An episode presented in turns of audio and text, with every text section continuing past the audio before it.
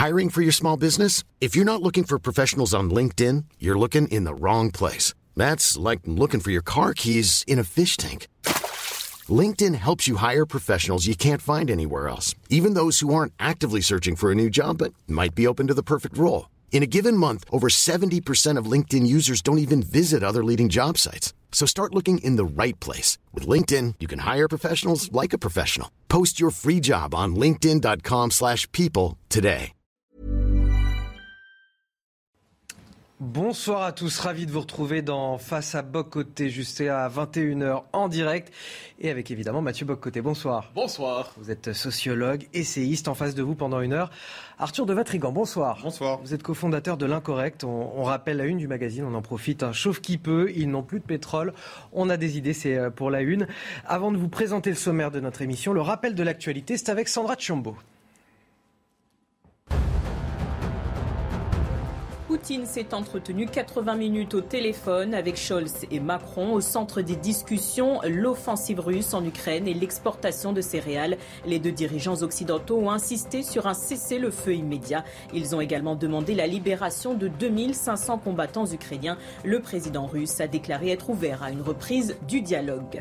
Opération sauvetage inédite d'une orque en difficulté. Elle se situe dans la Seine entre Rouen et Le Havre. Cette orque mâle, espèce protégée sauvage, est très affaiblie. Elle va être attirée vers la mer à l'aide de stimulus sonores, une méthode douce. Son pronostic vital est engagé.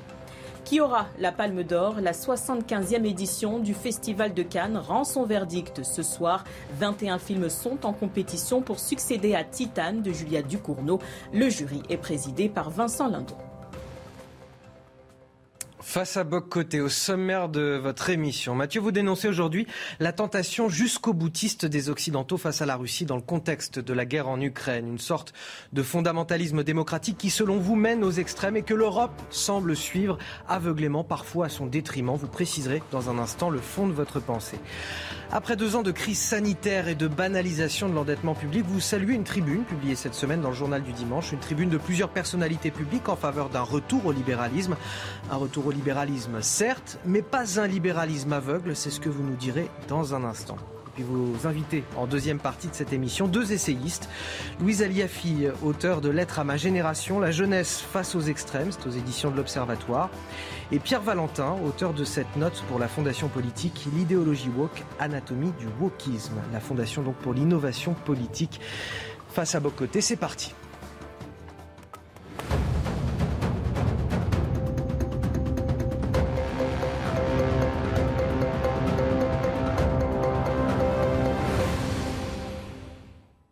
Alors Mathieu, alors qu'on ne voit pas vraiment d'issue à cette guerre en Ukraine, vous souhaitez revenir aujourd'hui sur la manière dont les Occidentaux l'abordent idéologiquement et psychologiquement. Oui, je crois que c'est absolument nécessaire, tout en sachant, prenons la peine de faire certains rappels nécessaires, qu'il n'y a aucune ambiguïté sur, sur l'agresseur dans cette crise. C'est la Russie de Poutine.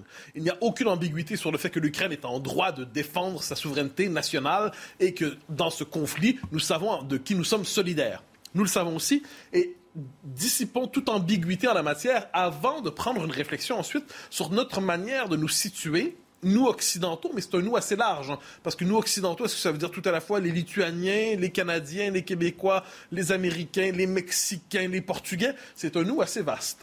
Donc, chercher à voir comment le monde occidental, néanmoins, pour peu qu'on prenne au sérieux cette notion, se situe par rapport à cette guerre et de quelle manière, de quelle manière, dans l'espace de quelques mois, on a assisté à une forme d'inflation rhétorique qui pourrait nous conduire justement devant, sans le vouloir, hein, c'est le propre des engrenages, euh, à la manière de 1914, nous conduire au scénario de l'extrême que personne ne désire, mais qui pourrait néanmoins nous y précipiter d'une manière ou de l'autre. Alors, prenons quelques exemples. La question des sanctions économiques. On a commencé, en février, mars, en se disant, bon, des sanctions économiques, certes, mais des sanctions modérées. Il faut surtout éviter que ces sanctions économiques à l'endroit de la Russie, dirigées contre le régime, dirigées contre les oligarques, dirigées contre la classe dirigeante, mais il faut éviter que tout ça ne se retourne en dernière instance contre les populations européennes et plus largement les populations occidentales. Qu'est-ce qu'on a vu comme rhétorique dans, l'évolution de la rhétorique? On a dit ensuite, ben, c'est un sacrifice nécessaire. Vous le savez, les populations occidentales doivent souffrir parce qu'on ne mène pas la guerre économique sans souffrir soi-même. Je veux bien. Mais en l'espace de quelques mois, l'évolution est marquée dans la rhétorique. Je note, soit dit en passant, que ceux qui disent qu'il est nécessaire de souffrir sont rarement ceux qui souffrent. C'est peut-être un détail. Sur le même registre, l'appel aux livraisons d'armes. On passe d'abord de il faut livrer les armes pour permettre à l'Ukraine de se défendre à une volonté quelquefois de dire presque qu'on est sur le mode de la contre-offensive, donc des armes qui sont de plus en plus offensives entre guillemets. On nous répondra avec raison, les armes sont toutes défensives ou offensives selon l'usage qu'on en fait il n'en demeure pas moins que la tentation toujours de pousser toujours plus loin la livraison d'armes nous place dans une situation potentielle de co-belligérance, pour reprendre ce terme que nous répétons euh, depuis trois mois, nous place dans une situation où il pourrait venir le moment où la Russie jugerait que malgré la rhétorique des Occidentaux, le choc est arrivé entre les deux blocs. Plus encore, et je pense que c'est important, ce sont les demandes faites à Poutine. On commence en disant Poutine doit retirer ses troupes, tout simplement. Il doit retirer ses troupes, il doit simplement quitter l'Ukraine avec raison. On passe ensuite, on se demande, mais quel est l'objectif de guerre? Puis j'y reviendrai un peu plus tard. Mais on se dit, quelle est la prochaine étape? Qu'est-ce que ça veut dire On parle maintenant de l'affaiblissement du régime russe quand on dit directement qu'on veut affaiblir le régime russe, eh la réaction des Russes risque d'être assez radicale. Et qu'on se comprenne bien, je n'ai aucune sympathie pour Vladimir Poutine. La question n'est pas là. la question que l'époque qui est la nôtre, le monde qui est le nôtre, veut qu'on ne peut pas faire affaire seulement avec des dirigeants qui sont des démocrates libéraux modérés avec lesquels on pourrait débattre sereinement. La politique internationale n'est pas ainsi faite. Et ce qui se dessine donc comme situation, à moins qu'on arrive au scénario des troupes au sol, et ça, bon, bon ça c'est le conflit global qui s'empare de nous, et puis euh, dire que, que, Dieu ait pitié de nous, mais à moins de se rendre à ce scénario, eh bien, on se demande toujours, on est toujours à la frontière où tout pourrait basculer d'une manière ou de l'autre, euh, en l'espace, on pourrait dire, quand ça bascule, quand l'engrenage est véritablement pris, tout peut basculer très rapidement. Moi, ce qui me fascine à travers ça, c'est moins l'effet de la propagande de guerre. Le propre de la propagande de guerre, c'est de se radicaliser. La propagande de guerre va toujours plus loin. Mais il y a aussi là-dedans, je crois, le propre de ce qu'on pourrait appeler l'idéologie américaine. L'idéologie américaine ou le wilsonisme, pour reprendre la formule autrefois utilisée. Le wilsonisme, c'est cette idée que nous ne tolérerons de l'ennemi. Donc c'est la, la guerre pensée comme croisade démocratique. Et nous ne tolérerons de l'ennemi qu'une capitulation intégrale, totale, sans condition. Et là, le problème, c'est on l'a utilisé en Première Guerre et plus encore Deuxième. Mais là, est-ce qu'on est dans un scénario où on peut exiger de la Russie une capitulation totale et sans condition? Euh, qu'est-ce que ça veut dire dans les, circonstances présentes? Donc, à partir. Mais ça, je pense que c'est la tentation américaine. Quand les Américains disent qu'il faut affaiblir tellement la Russie qu'elle ne doit plus être capable, d'une manière ou de l'autre, de, de, faire, de faire subir de tels sévices à, d'autres pays, dans des environs, est-ce qu'on se rend compte qu'on est dans une logique où on appelle au changement de régime. Or, le changement de régime ne nous a pas nécessairement bien servi depuis la fin des années 90. Et d'ailleurs, quelle est la question? On parle de paix. Il faudrait une paix. Mais quelle est la paix souhaitée en ce moment? Une paix négociée avec la, Russie? Est-ce que ça implique de, quand on dit chasser la Russie de l'Ukraine? Très bien, évidemment. Mais comment poser la question du Donbass? Comment poser la question de la Crimée? Est-ce que pour les Américains aujourd'hui, chasser la Russie de l'Ukraine, c'est aussi la chasser de la Crimée? C'est un point d'interrogation qui se pose dans les circonstances. Affaiblir la Russie, faire tomber Poutine, certains le disent. Alors on va nous dire, oui, mais vous savez, le propre d'un régime autoritaire, ce qui est sans le moindre doute la Russie, c'est de ne respecter que la force. C'est très vrai, le rapport de force est essentiel. Mais il y a un autre scénario possible. C'est quand un régime autoritaire est affaibli, il peut avoir la tentation de la monter aux extrêmes. Et la montée aux extrêmes, quand on est devant une puissance nucléaire, ce n'est pas un détail. Donc on se moque de ceux qui disent euh, il ne faudrait pas laisser, enfin, il faudrait laisser une porte de sortie à Poutine. Parce qu'on l'entend souvent, il faut laisser une porte de sortie. Et on se dit, ah, vous n'êtes pas sérieux, on ne laisse pas de porte de sortie au dictateur à moins de consentir à la possibilité d'une montée aux extrêmes dans un système international équilibré. Puis un système international équilibré, c'est pas un système moral et juste et touchant qui vient confirmer les valeurs morales de l'humanité. C'est un système qui évite la globalisation du conflit. Eh bien, si on veut, si on souhaite éviter cette globalisation du conflit, la question d'une porte de sortie pour chacun, pour l'Ukraine, pour la Russie, pour les Occidentaux, est nécessaire. Et pour l'instant, on ne voit pas à quoi elle pourrait ressembler. Ce qui pose question pour les, Européens, est-ce qu'ils ont intérêt à suivre les Américains dans cette affaire? Eh bien, Je trouve que ça, c'est un point absolument central. Quand on dit Occident, Occident, Occident, comme tout le monde, la civilisation occidentale, j'y tiens, j'en suis. Mais le fait est qu'aujourd'hui, le mot Occident, c'est souvent une espèce de concept fantasmé qui masque l'annexion, ou à tout le moins la subordination symbolique et politique et militaire de l'Europe, ou à tout le moins de l'Europe occidentale, mais aussi de l'Europe orientale sur un autre registre, aux Américains.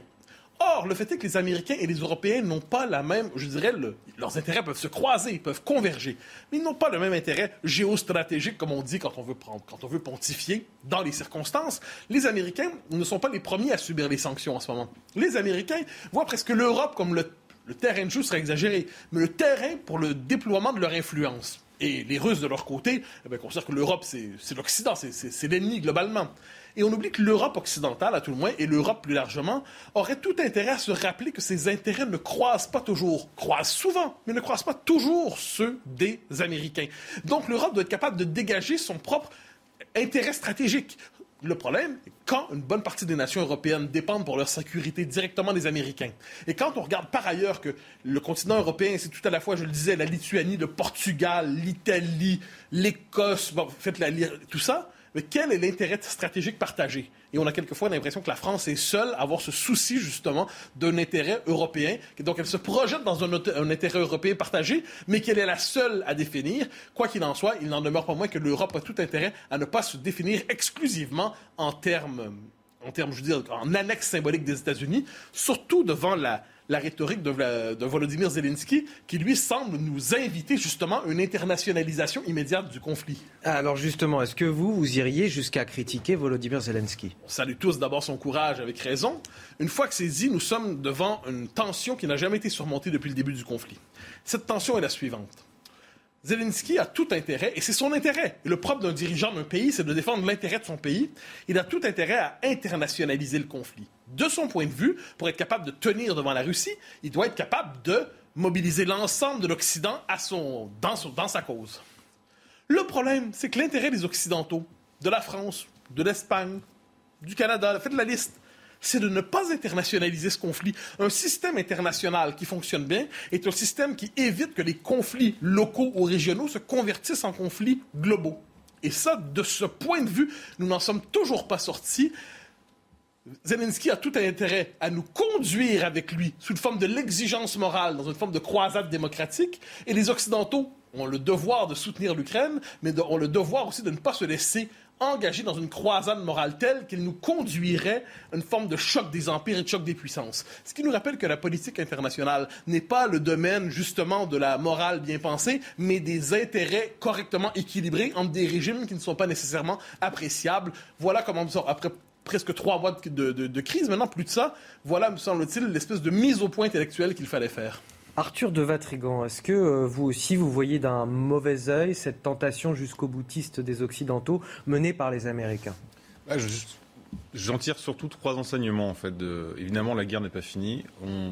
C'est compliqué de prévoir. Beaucoup se sont trompés, ils se tromperont encore et c'est tout normal. Euh, mais il y a des enseignements à tirer, des conclusions qui ont été tirées qu'il faut rappeler. Euh, il y a eu trois échecs une bonne nouvelle. Le premier échec, c'est l'Union européenne. Mathieu a rappelé pourquoi il faut pas s'adosser, euh, pourquoi, euh, comment éviter de s'adosser aux États-Unis, c'est en étant une puissance. Et l'Union européenne s'est créée avec la promesse d'être une troisième puissance pour exister indépendamment des deux blocs. On voit aujourd'hui que ce n'est pas le cas.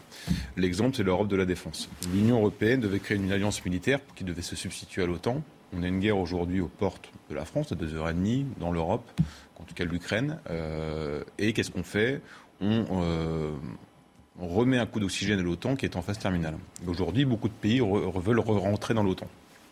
Le deuxième échec, c'est euh, l'utopie du libre-échange. On nous a vendu à la fin de l'Union soviétique, à la fin, euh, quand le mur est tombé, que le libre-échange allait être l'agent pacificateur. Et là, on se rend compte que non seulement un voisin peut être un, un ennemi, mais même un voisin avec qui on fait du commerce. Et qu'en plus, le libre-échange peut être en défaveur de l'Union européenne. C'est ce qui se passe avec euh, notamment les blocages de denrées, les blocages de, gaz, euh, voilà, de blé. On, voit les conséquences aujourd'hui. Troisième échec, c'est la pensée, la pensée de l'universalisme occidental. On se retrouve face à des pays qui non seulement récusent la pensée, l'universalisme occidental, mais contre-argumentent et proposent autre chose. Et on a découvert qu'en fait, il n'y avait pas que l'Europe et pas l'Occident. On était très occidentalo-centré. Et là, on découvre dans ce conflit-là, malgré ce qu'on peut dire, que la majorité des pays, en fait, s'ils se positionnent plutôt pour l'Ukraine, ne sanctionnent pas ou ne veulent pas sanctionner les, Russes. Euh, et en fait, on revient à ce que disait Huntington, qui disait qu'il n'y avait pas de civilisation universelle, ni même un désir de civilisation universelle. Et la bonne nouvelle dans tout ça, c'est le retour du tragique, parce que le tragique a des vertus. Les vertus, c'est la nation, c'est l'identité, c'est le souverainisme, c'est les frontières. Autant de mots qui étaient jusqu'il y a peu euh, honnis, bannis, même critiqués, même fascisés. Et aujourd'hui, on retrouve, avec ce retour du tragique, on redécouvre l'importance, non pas des mots, mais l'importance de cette réalité. Donc voilà les trois enseignements que je tire de cette euh, guerre malheureuse en Ukraine aujourd'hui. Merci euh, Arthur de, de, Vatrigan. On va marquer une courte pause le temps du rappel de l'actualité. On reviendra euh, dans un instant sur une autre question, celle du, du libéralisme qui vous intéresse, Mathieu Boccoté. Tout de suite, Sandra Tchombo pour la Minute Info.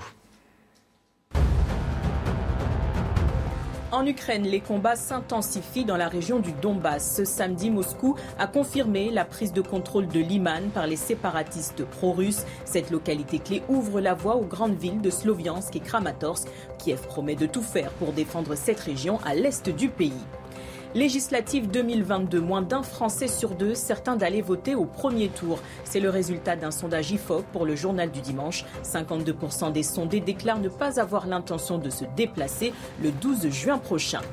En rugby, La Rochelle a réalisé un exploit ce samedi à Marseille. Les Maritimes ont remporté la Coupe d'Europe face aux Irlandais de Leinster 24 à 21. C'est le premier titre de l'histoire du club. La Rochelle a inscrit un essai décisif dans les derniers instants du match. Le club succède à un autre club français, Toulouse.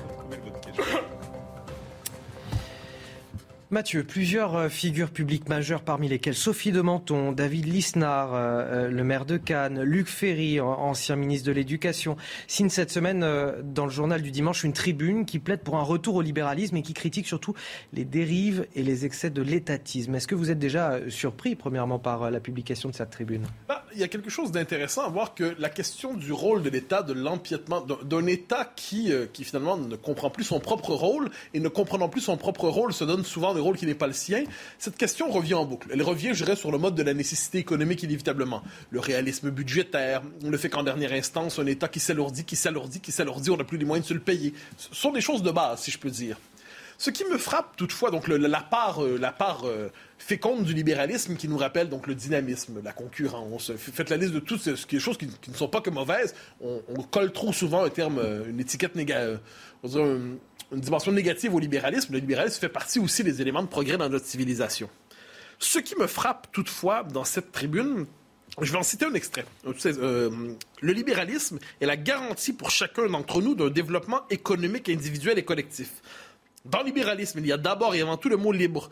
Pour sauver notre pays, il est indispensable de diffuser dès l'école la pédagogie de la responsabilité individuelle, ainsi que celle des principes économiques et sociaux les plus basiques, le libéralisme est consubstantiel aux valeurs de la démocratie. Or, il a disparu de notre structure de pensée. Le problème, c'est que c'est un texte qui aurait pu être écrit comme tel en 1970, en 1980, en 1990, en 2000, en 2010, puis aujourd'hui en 2022.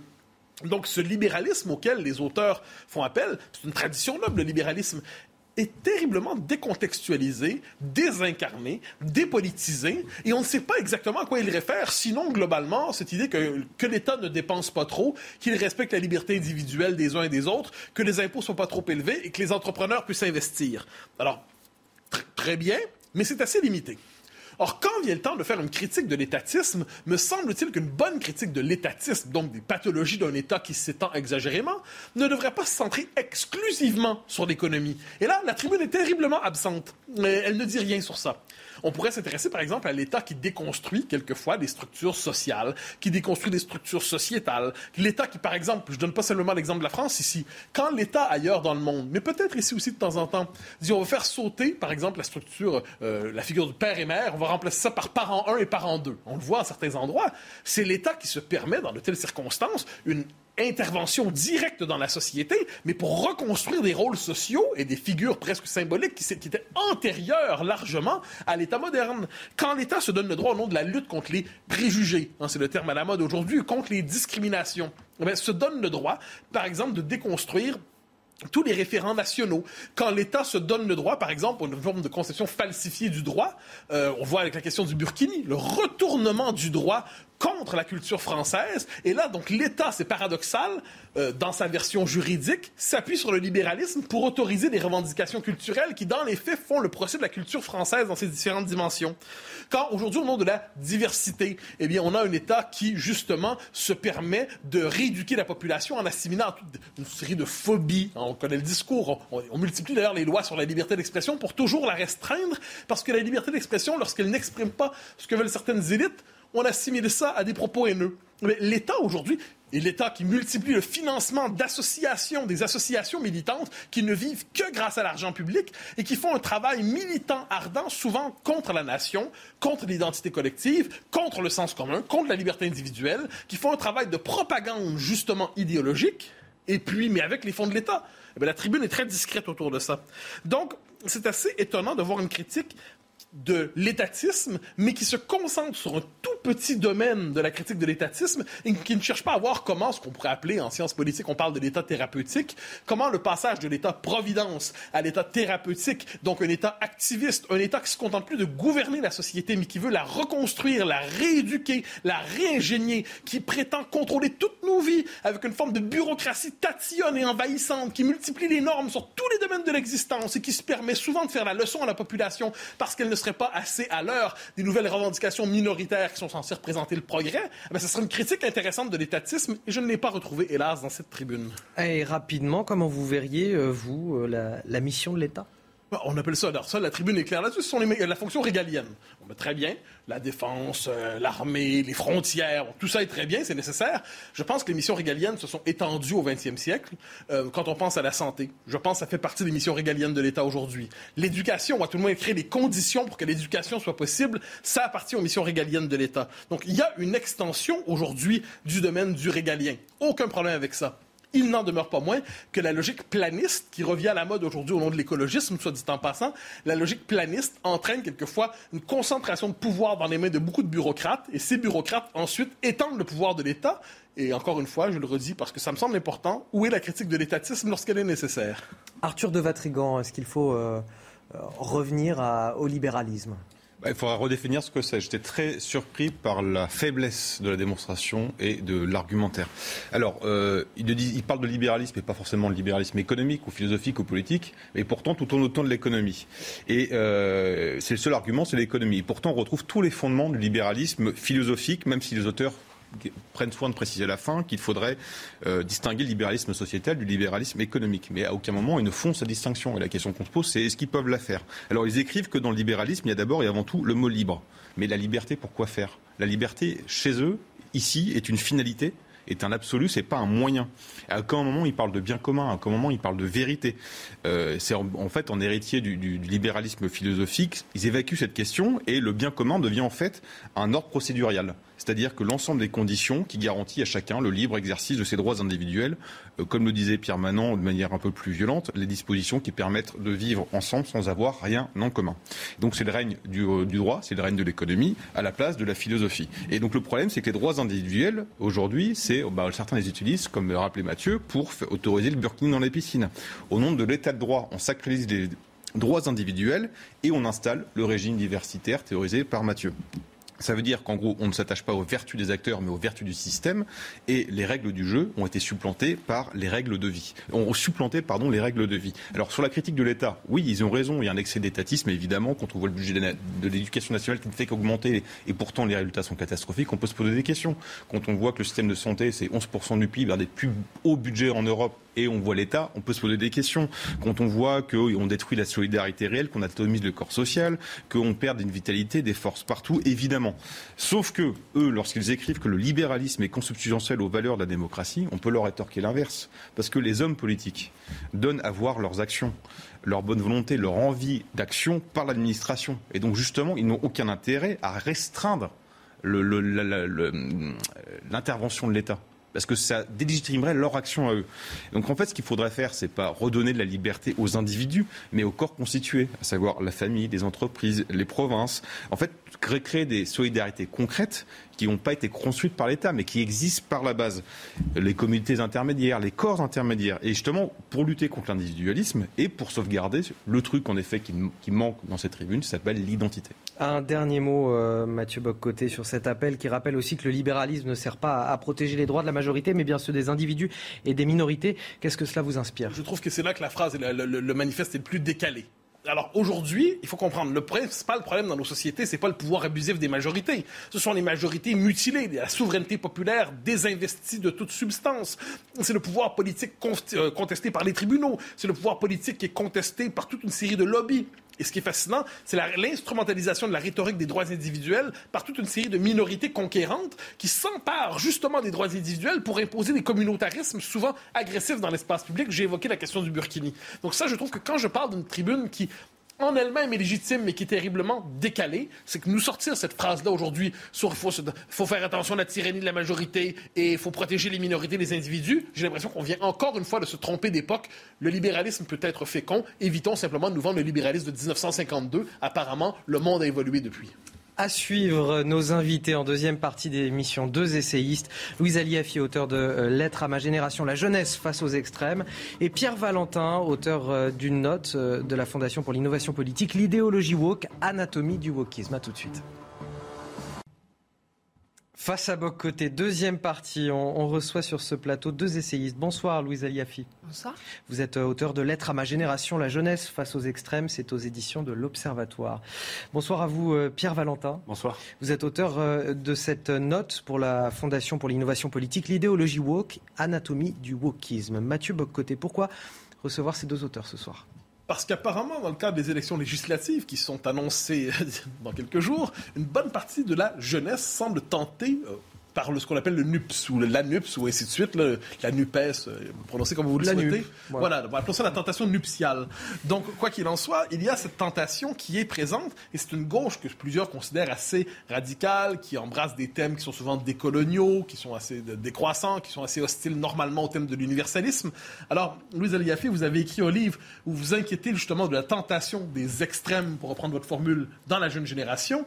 Euh, comment expliquer cette tentation présente notamment pour la NUPS chez la jeune génération alors déjà, je vais un peu modérer ce propos euh, qui, euh, euh, qui, tente à dire que toute la jeunesse, et c'est un peu le marketing actuel de, de la NUPS, donc, qui tente à dire que toute la jeunesse serait fanatique de Jean-Luc Mélenchon, que c'est lui qui a l'adhésion de tous les jeunes Français. C'est en fait assez faux, parce que quand on regarde les présidentielles, en réalité, les 18-24 ans ont aussi énormément voté Emmanuel Macron et Marine Le Pen. Ensuite, il y a autre chose, c'est que les 18-24 ans, ce ne sont pas les seuls jeunes. Alors moi, j'ai 30 ans, c'est pas du tout parce que j'ai l'envie absolument d'être considérée comme jeune, mais vous avez une autre tranche d'âge qui est jeune, qui sont les 25-34 ans. Et là, c'est amusant parce qu'on n'a absolument plus euh, Jean-Luc Mélenchon qui fait euh, un marketing par rapport à cette tranche d'âge, tout simplement parce que cette tranche d'âge n'a pas voté pour lui. Elle a en réalité beaucoup plus voté pour Marine Le Pen. Et la troisième chose euh, pour modérer un peu ce propos, c'est qu'aux dernières présidentielles, et je pense que ce sera pire aux prochaines législatives, vous avez 45%, si on fait la moyenne du premier tour et du deuxième tour, 45% des jeunes entre 18 et 34 ans se sont abstenus. Ça veut dire que vous avez plus d'un jeune sur deux qui n'est pas allé voter. Et s'ils ont fait ça au présidentiel, je doute fortement qu'ils fassent beaucoup mieux. À mon avis, ils feront pire aux législatives. Alors, il est 20h30. Avant de poursuivre cet entretien, tout de suite, le Flash Info avec Sandra Chambaud. La Russie est prête à aider une exportation sans entrave des céréales de l'Ukraine. Vladimir Poutine l'a assuré ce samedi lors de son entretien téléphonique avec Macron et Scholz. L'opération se ferait par bateau. Il a également évoqué des risques d'une déstabilisation si l'Europe continue de fournir des armes à l'Ukraine. Les hôpitaux de France dans une situation très inquiétante. Selon certaines associations, au moins 120 établissements dans de petites villes font face à de graves difficultés de fonctionnement. Les élus ont interpellé Brigitte Bourguignon la ministre de la Santé. Elle a promis une concertation avec les soignants. Des mesures seront ensuite prises pour faire face à l'été et répondre à la pénurie de personnel. Liverpool-Real Madrid, une rencontre de rêve au Stade de France. C'est bien sûr l'affiche de la finale de la Ligue des Champions ce soir. La Maison-Blanche peut allonger son incroyable record avec un 14e trophée. Les Reds en conquérir un 7e et rejoindre l'AC Milan au deuxième rang des géants européens. Liverpool-Real Madrid, c'est ce soir à 21h en direct sur Canal+. Et Mathieu, je vous laisse poursuivre votre entretien. Alors Pierre Valentin, euh, Louise Aliafi vient de nous rappeler qu'effectivement la jeunesse n'est pas un bloc homogène, mais une partie de la jeunesse est peut-être plus interpellée par la NUPS. Euh, c'est la jeunesse, euh, on pourrait dire diplômée, passer par les universités, passer par les sciences sociales. Donc une jeunesse qui, elle, est très militante. Et comment expliquer que ce segment de la jeunesse soit sensible à ce que vous avez appelé avec d'autres le wokisme? Je pense que déjà, c'est, n'est pas nouveau qu'au sein de la gauche, il y ait une, jeunesse radicale et militante. On a connu ça euh, à travers 68, à travers les, jeunesses communistes, euh, etc. Et euh, je pense que se pose dans notre génération la, question de la crise du sens. Et on a, à travers notamment la question du wokisme, pour, pour y venir, au moins la possibilité de poser la question du sens. Euh, quoi faire en se levant le matin euh, Pourquoi se, lever Pourquoi se battre Et le wokisme apporte une réponse, alors négative, parce que le programme est purement euh, déconstructeur, mais en tout cas apporte une réponse et donne une, raison d'être à cette jeunesse, parce que il y a une mentalité commune qui est je sais que je suis bon parce que moi je sais que le monde est mauvais et que je lutte contre ce monde mauvais, donc ce monde patriarcal, euh, sexiste, raciste, transphobe. Et en luttant contre ces institutions structurellement transphobes, racistes, sexistes, j'ai une raison d'être. Euh, euh, j'ai un rôle dans une grande bataille cosmique entre le bien et le mal, dans laquelle je participe et, au sein de laquelle je lutte. Et on a vu qu'en dehors de ça, on a souvent des, des propositions plus, disons, purement matérialistes auprès de cette jeunesse qui euh, parfois portent moins parce que la question du sens n'est pas évoquée, n'est pas prise de, face. Donc je, pense que ça répond euh, à une partie de la question, c'est qu'il y a une narration commune et une lutte entre le bien et le mal qui est proposée par euh, la NUPS. Alors, Louise Aliafi, justement, je reviens sur cette question. Votre lettre, euh, votre livre, qui est une lettre à votre génération, euh, au-delà des, nuances que vous avez fait avec euh, raison, s'inquiète néanmoins d'une montée de ce que vous appelez les extrêmes. Mm-hmm. Et on s'intéresse ici plus particulièrement à la frange gauche des, extrêmes. comment expliquer néanmoins de la séduction qu'opère cette gauche woke, cette gauche décoloniale, ainsi de suite, parce que c'est un propos assez radical. Comment expliquez-vous la percée néanmoins d'une partie, pour une partie de la jeune génération de ce discours? Alors je pense que c'est pas seulement une séduction de ce discours, je pense que c'est une séduction euh, de la part de tous les discours populistes en, réalité. Moi je ne fais pas de grande différence entre le populisme d'extrême droite, ou qu'on peut appeler droite dure, et le populisme d'extrême gauche. Si vous voulez, c'est le même travail de séduction vis-à-vis des jeunes qui s'est fait à travers quoi? À travers l'absence, depuis maintenant des décennies, d'un véritable récit républicain. C'est en l'absence de ce récit-là que tout d'un coup se sont alimentés de plus en plus, et on l'a vu là euh, aux dernières élections, les résultats euh, des, euh, euh, des, jeunes, enfin le vote des jeunes a été extrêmement explicite là-dessus, les jeunes ne croient plus que très peu en la République en réalité. Et il y a quelque chose que j'aimerais préciser, c'est que dans ces principes républicains, parce que moi quand je parle que tous s'en réclament, c'est-à-dire de Marine Le Pen à Jean-Luc Mélenchon, tous s'en réclament tous de s'en réclament. Effectivement, on n'a jamais vu autant de républicains pendant une élection. Néanmoins, la République, ça n'est pas seulement le modèle, ça n'est pas seulement la forme d'un État. Ce, ce qui différencie la République française de la République iranienne ou de la République américaine, c'est quoi? C'est les principes républicains qui découlent de cette République. C'est-à-dire l'indivisibilité de la nation, la démocratie, la laïcité, mais aussi le social. Et j'aimerais revenir sur ce dernier caractère de la République, parce que pour moi, c'est le grand oublié par le camp républicain lui-même. Or, la jeunesse, elle ne l'a pas oublié. C'est-à-dire que la jeunesse, vous regardez en 2002, vous regardez en 2022, 20 ans d'écart, la jeunesse a voté en réalité exactement sur les mêmes thèmes. C'est quoi ces trois thèmes? C'est le pouvoir d'achat, l'emploi et l'insécurité. Ça veut dire que la jeunesse, ça fait en réalité 20 ans qu'elle vote pour améliorer sa condition économique. Or, ça fait 20 ans que sa condition économique se détériore.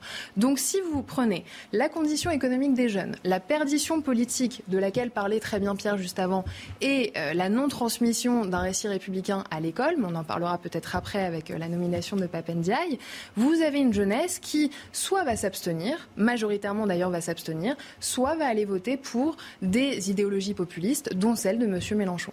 Pierre Valentin, j'aimerais vous entendre. Euh, Louise Eliafi nous dit la question économique, si je comprends bien, est un déterminant majeur. J'ai cru comprendre dans votre propos que, selon vous, le matérialisme, la question économique n'est peut-être pas le déterminant qui explique l'engagement d'une génération à l'autre. Est-ce qu'il y a un désaccord entre vous sur ça? Non, alors évidemment que la, question du pouvoir d'achat est très importante euh, pour ma génération, mais euh, on a souvent, euh, je dirais, chez cette gauche-là, l'idée que le social serait le plus important, le social avant tout, et au second tour, lorsqu'on a donc une opposition Euh, alors c'était plus clair en 2017 où Marine Le Pen avait pour le coup sensiblement le même programme économique que Jean-Luc Mélenchon.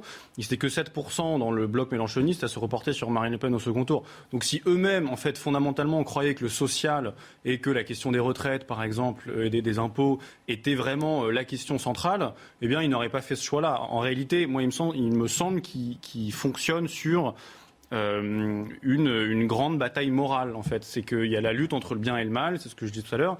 Et euh, dans cette lutte, je sais qui je suis parce que je sais qui je combats. C'est un peu dis-moi qui tu haïs, je te dirai qui tu es. Et donc, ils se définissent par opposition à, un monstre. Et de, ce point de vue-là, la question économique passera toujours au second plan par rapport à ce monstre-là. Alors, tantôt, on, on, on, rajoutera le capitalisme dans cette espèce d'hydre à plusieurs têtes qui est le système capitalo-patriarcal euh, transphobe. Euh, mais c'est avant tout la lutte entre le bien et le mal qui se joue là, plutôt qu'une question de, de point de PIB et de, CSG. Arthur de Vatrigan. Alors vous parliez de récit euh, républicain, mais le wokisme justement n'est-il pas la suite de la Révolution française dans le sens où renouvelle-t-il pas le cauchemar autoritaire de la Révolution française? Vous parliez de, trans, euh, de transmission. Si on se rappelle de ce qui s'est passé 92, 93, il y a on gomme le passé, on gomme l'histoire pour et donc l'homme pour créer quelque chose de nouveau. Est-ce que c'est pas juste une énième répétition de ça? Alors, je, distinguerais Révolution française et terreur de, de Robespierre. C'est pas tout à fait la même chose selon moi. C'est-à-dire que vous avez la Révolution française qui est une histoire de violence, qui est une histoire effectivement d'effacement quelque part du passé, que d'ailleurs elle n'a pas réussi à effacer, parce qu'on l'enseigne encore aujourd'hui, il me semble. Mais vous avez après, après cette période de consécration quand même des Lumières, hein, la, la Révolution française, c'est effectivement de la violence, mais c'est aussi la consécration d'une déclaration des droits de l'homme et du citoyen qui est encore en vigueur aujourd'hui dans notre droit. Euh, euh, mais pour moi, il faut encore la différencier de la terreur de Robespierre. C'est d'ailleurs, cette figure de Robespierre est extrêmement aimée euh, au sein de la LFI, par exemple. Ça, c'est quelque chose qui est toujours euh, très, très nommé. Alors, qui dit wokisme aujourd'hui dit spontanément, pour plusieurs, Jean-Luc Mélenchon, ou à tout le moins la frange décoloniale de son parti, l'islamo-gauchisme, et ainsi de suite. Mais qui dit wokisme dit, depuis à tout le moins une semaine, c'est la question que plusieurs se posent, dit le ministre de l'Éducation d'Emmanuel Macron, euh. Est-ce que vous notez, euh, vous qui vous classez dans le camp, si je comprends bien, des républicains, euh, donc je devine une forme de... Et vous parlez des extrêmes des deux côtés, donc je, je devine globalement que c'est le camp dans lequel vous vous inscrivez. Est-ce que pour vous, le passage de Jean-Michel Blanquer, qui représentait probablement la ligne qui était la vôtre, à Papendiaï, ça témoigne d'une forme de wokisation implicite ou explicite du macronisme? Alors déjà sur, euh, sur le fait que Emmanuel Macron embrasse ou non l'idéologie woke, moi je suis très sceptique parce que je crois qu'il faut arrêter de chercher de l'idéologie chez quelqu'un qui n'en a jamais vraiment eu une. Alors on peut critiquer cette absence d'idéologie chez Emmanuel Macron, on peut aussi tout à fait arguer du fait que cette absence d'idéologie est une idéologie en soi. Le fait est que je suis assez peu convaincue que Emmanuel Macron se soit wokisé. En revanche, Emmanuel Macron, selon moi, euh, en nommant Papendiaï, participe à, euh, selon moi, ce qui constitue la destruction de l'école républicaine depuis 40 ans, qui est justement le manque de républicanisme.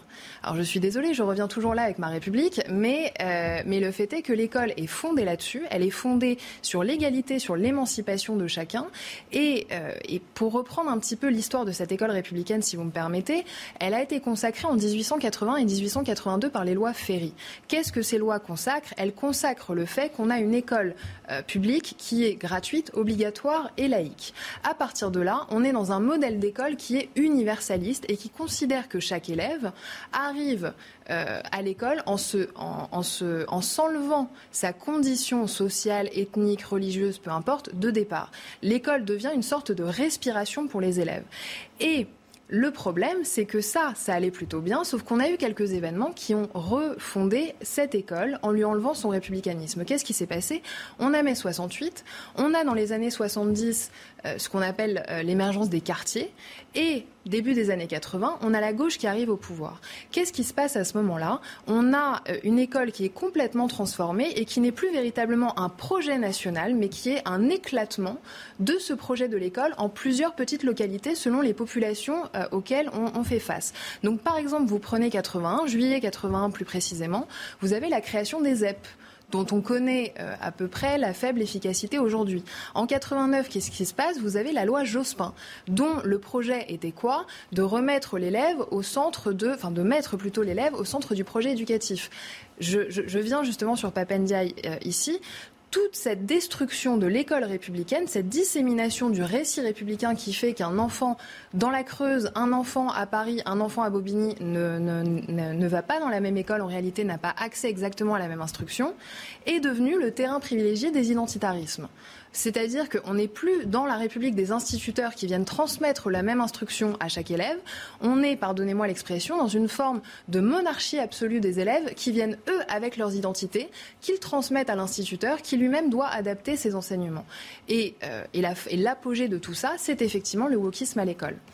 Et Papendiaï, effectivement, donc on, peut en discuter, on peut discuter de s'il est woke ou pas. Je pense que c'est quelqu'un qui dit faire l'effort de la nuance, mais qui en tout cas veut réconcilier l'irréconciliable, notamment à l'école, c'est-à-dire d'une part l'universalisme à la française, d'autre part l'identitarisme communautariste à l'américaine. Sauf que là, l'école républicaine, pour rester républicaine, ne doit souffrir aucune exception dans ses principes républicains. Pierre-Valentin, Papendiaï, vous, vous proposez une anatomie du wokisme. Est-ce que vous retrouvez dans le parcours, dans les idées, dans les déclarations de Papendiaï, le wokisme dont vous parlez?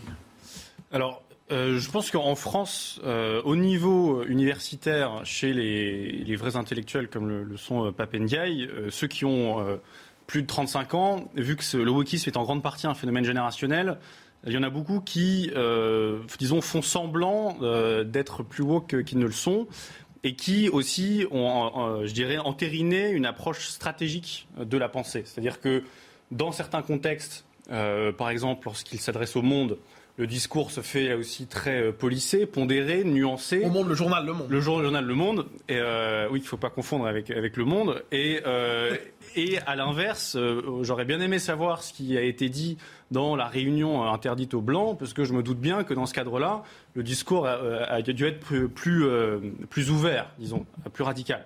Et si on se penche sur ce qui a été dit par Papendiaï, on voit notamment qu'il y a eu l'éloge de Assa Traoré. Donc Assa Traoré, il y a quand même cette, idée d'importer euh, sur le terrain français euh, le Black Lives Matter euh, américain. Donc là, on est stricto sensu dans une, dans une, américanisation du débat politique français.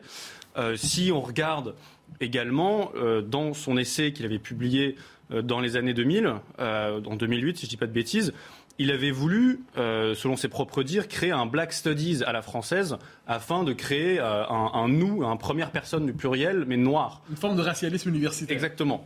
Euh, donc, de ce point de vue-là, on peut pleinement parler de wokisme ou, à tout le moins, de, racialisme. Et il cherche, à travers ses propos, je dirais, à ne pas faire de dérapage trop évident, trop franc.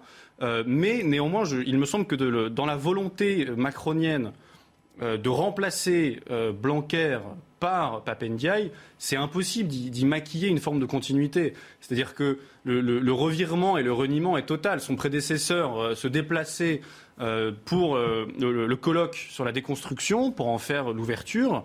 il s'est pris un, barrage médiatique impitoyable de la part de la gauche. Et à l'inverse, Papendiaï décrit euh, déplore le, courant républicaniste rigide et on se doute bien qu'il avait en ligne de mire des intellectuels et des hommes politiques comme Jean-Michel Blanquer précisément.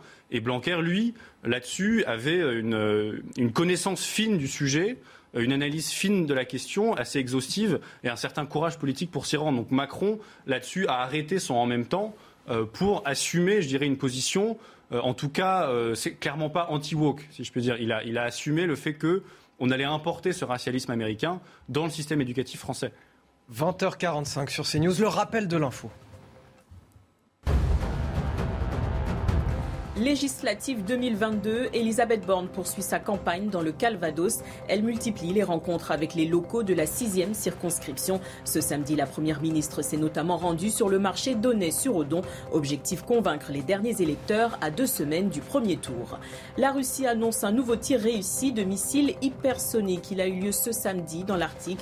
Baptisé Zircon, il a une portée maximale de 1000 km. Il doit équiper les navires de surface et les sous-marins de la flotte russe. Le tir a été effectué dans le cadre des essais de nouvelles armes russes.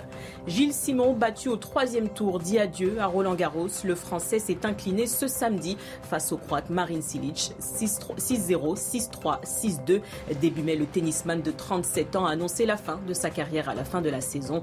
Vainqueur de la Coupe Davis 2017, Gilles Simon compte 14 titres et 500 victoires sur le circuit. Et nous sommes toujours avec Louise Aliafi et Pierre Valentin.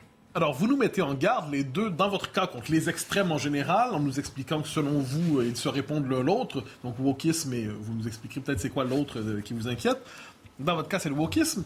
La question qui se pose, c'est comment résister à cela? C'est-à-dire, quelle est. Euh, parce qu'on constate que pour l'instant, il y a une forme de principe de non-résistance devant la progression de cette idéologie. Puis au-delà même du wokisme, pourrait-on dire, euh, parce que l'étiquette, quelquefois, peut agacer euh, objectivement du racialisme, objectivement de toute une série de thématiques, aujourd'hui la déconstruction de l'identité de genre, faites la liste, et ainsi de suite.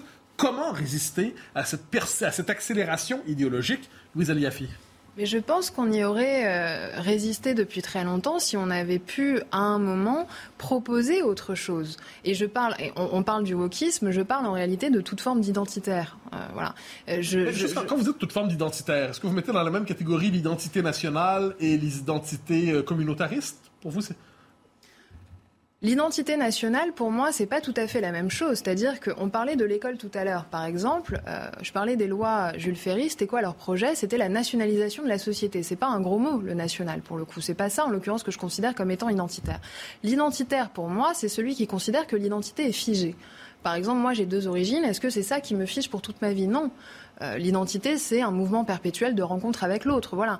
Les identitaires peuvent être du côté woke, de l'extrême gauche, comme ils peuvent être du côté zémourien identitaire, si vous voulez. Et d'ailleurs, pour quoi pensez-vous quand, vous placez l'espèce de tenaille identitaire pour le dresser Quand vous dites on comprend à gauche, mais à droite, que pensez-vous quand vous dites euh, à quoi pensez-vous quand vous dites une Identitarisme de droite. L'identitarisme de droite, tout comme l'identitarisme de gauche, c'est le rejet de l'autre tout simplement. C'est-à-dire que on va considérer par exemple chez Éric Zemmour, Éric Zemmour plus que chez Marine Le Pen, parce que Éric Zemmour a véritablement fait toute sa campagne sur de l'identitaire. D'ailleurs, c'est presque rassurant de voir qu'il a fait un, score bien moindre que, que, Marine Le Pen, qui selon moi a bénéficié d'un vote plus social qu'identitaire en réalité. Euh, Éric Zemmour est un identitaire parce qu'il est dans le rejet de l'autre. De quel autre parlez-vous? Ah, alors, pour le coup, il y en a beaucoup. C'est-à-dire qu'il rejette absolument tout ce qui est euh, non euh, hétérosexuel. Il, a, dans le premier sexe, euh, fait quand même un pamphlet extrêmement misogyne où il rejette les femmes. il rejette effectivement aussi tout ce qui est étranger. Alors moi, j'ai toujours pas bien compris ce qu'il définissait comme étant étranger. On est, dans on, est quand même dans un identitarisme qui, pour moi, est effectivement le tenant, le pendant, pardon, de ce qui se passe de l'autre côté des woke. Et juste pour précision, euh, lorsque j'ai écrit ce livre, euh, j'ai notamment fondé certaines de mes recherches sur des entretiens que j'ai faits avec des jeunes entre 18 et 34 ans qui comptaient euh, voter pour Marine Le Pen ou pour Éric Zemmour, et tous m'ont parlé du wokisme. C'est-à-dire que pour eux, leur vote était une forme de rejet de ce wokisme, était une forme de rébellion contre ce wokisme qui pour eux était un danger pour la société. Donc là est ma conviction qu'effectivement les deux s'alimentent. Pierre Valentin, comment tenir tête au wokisme? Vous avez parlé de la question de la quête du sens, des limites du matérialisme. Donc, euh, quel sens faut-il opposer au sens woke? C'est une très bonne question. Euh, alors déjà, pourquoi à mon sens, pour y répondre, il faut d'abord comprendre ce qu'est le wokisme. Moi, mon hypothèse de travail, ça, a été de dire que c'était une pure négation. Euh, que, bah, par exemple, l'impératif déconstructeur est assez évidemment négatif. Le, le, préfixe dé est très souvent présent dans, leurs écrits. décoloniser, c'est pareil. Euh, on fait tomber des statues, on n'en reconstruit pas beaucoup, on annule des gens, enfin c'est tout est dans cette logique-là. Et donc du coup, euh, une, simple critique du wokisme, c'est la négation de la négation, et ça nous emmène pas euh, très loin. C'est-à-dire qu'il s'agit quand même d'une, il faut présenter une affirmation positive du beau, du juste et du vrai et du bien. Euh, afin de pouvoir lutter contre ça. Et donc je pense que le, le, le, roman national ou le, le, fait de se ressourcer, je dirais, dans notre histoire et dans notre culture et dans nos valeurs, là, il y a une possibilité d'une réelle affirmation. Et parfois... Est-ce que ça se réduit pour vous à ce que Louise Yaffi appelle la République ou ça va au-delà de la République?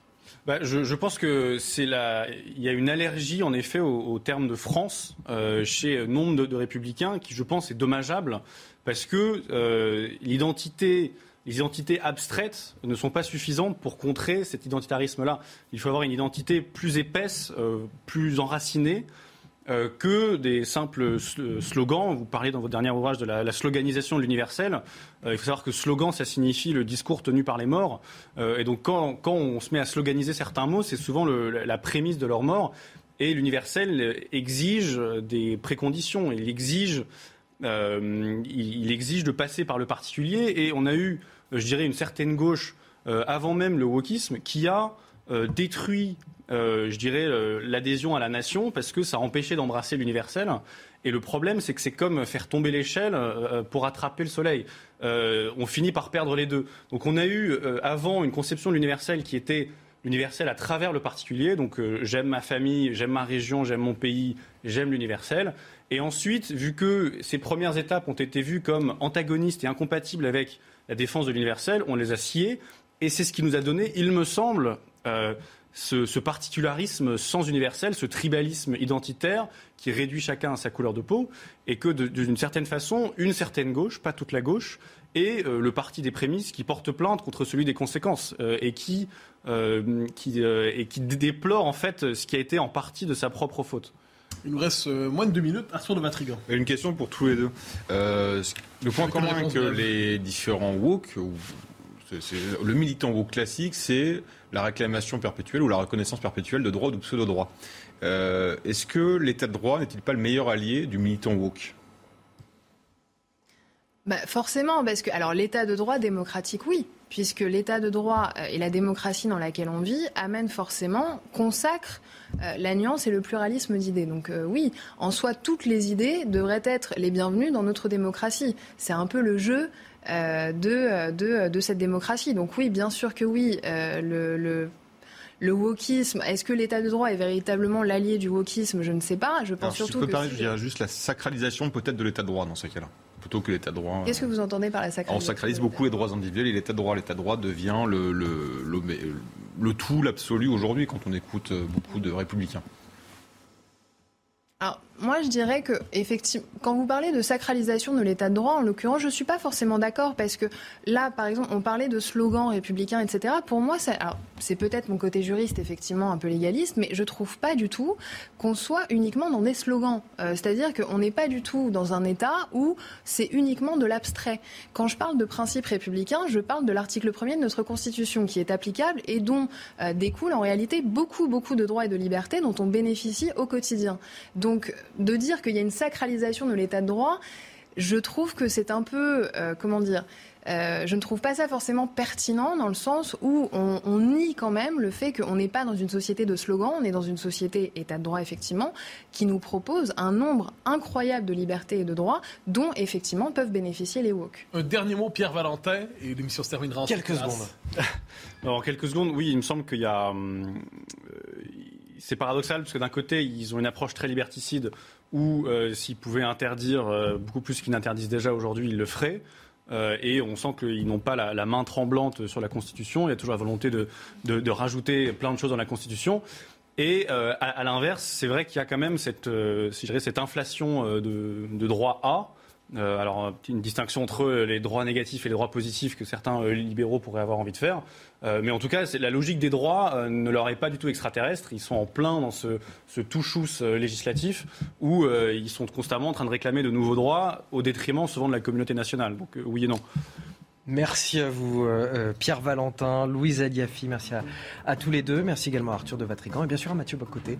On le retrouve tous les samedis soirs à partir de 20h. Bonne soirée à tous sur CNews. Tout de suite, c'est Soir Info avec Elliot Deval.